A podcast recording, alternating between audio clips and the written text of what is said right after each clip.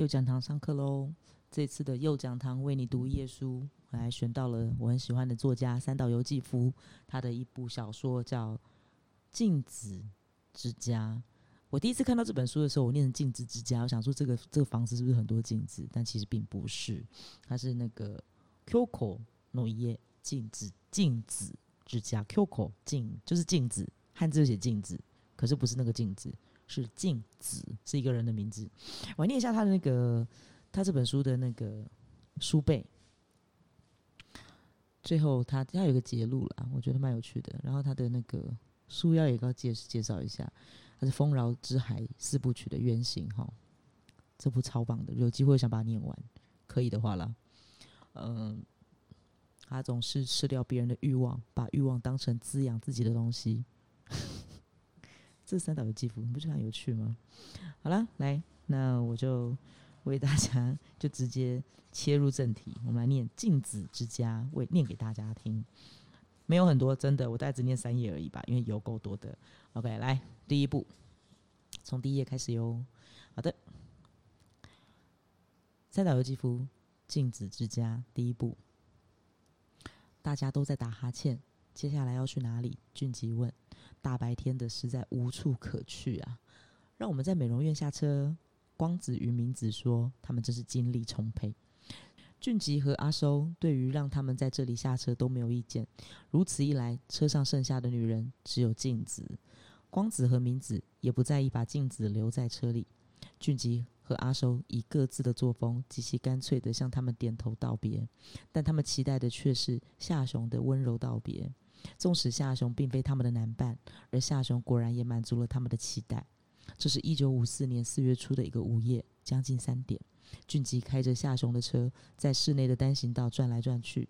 要去哪里呢？对了，去人少清静的地方吧。待了两天的卢湖人潮汹涌，回到银座更是人满为患。这时应该听夏雄的意见。去月岛那边的海普新生地如何？我去那里画过一次素描，大伙都赞成。便驱车前往月岛，远远边看到圣虹桥那一带车流拥塞，阿收不禁纳闷的问：“怎么搞的？难道是出车祸了？”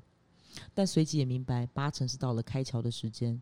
俊吉不爽的说：“海普新生地就别去了，有够烦。”可是夏雄和镜子都没看过圣虹桥的开桥情情景，很想看看，于是将车子停在稍远处。大伙下车，走过部分铁桥，去看开桥情景。然而俊吉和阿收摆出了一脸了无兴致的表情。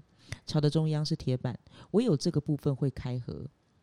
工作人员拿着红旗站在前后两端，被迫停下的车辆挤得水泄不通。人行道前面也挂着一条锁链，阻止行人通行。前来参观人潮众多，也有因通行受阻而趁机摸鱼的推销员或餐点外送人员。铁板上铺着电车路线的部分，没有承载任何东西，一片漆黑寂静。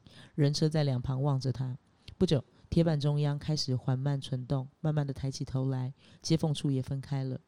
随着铁板升起，两侧的铁栏杆与跨于其上的铁拱柱，与柱上光晕柔和的电灯，全都跟着升起。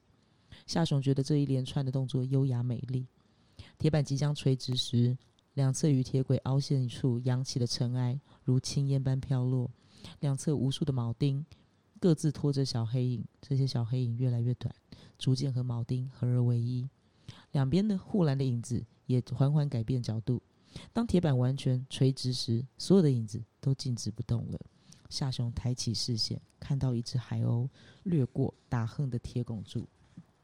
就这样，一面巨大的铁墙蓦然挡住了四人的去路。好，这是镜子之家，很短哦，跟之前比起来不差很多。这是三岛由纪夫诶，我很推荐三岛由纪夫的小说，真的，他很疯。那先不讲这个人人格如何，他是一个 非常值得研究、细细的去观察他的言行的人，很奇妙。然后他的呃书写，他的文笔。别讲文笔，不要我讲文笔，我觉得有种很奇妙的俗气感。但我讲他的书写好了，他的小说的呈现，其实他提供了非常有趣的想象。那那是一种毁灭的美美学，我个人很喜欢。好的，那我们今天右讲堂为你读夜书就到这边，我们下课喽，拜拜。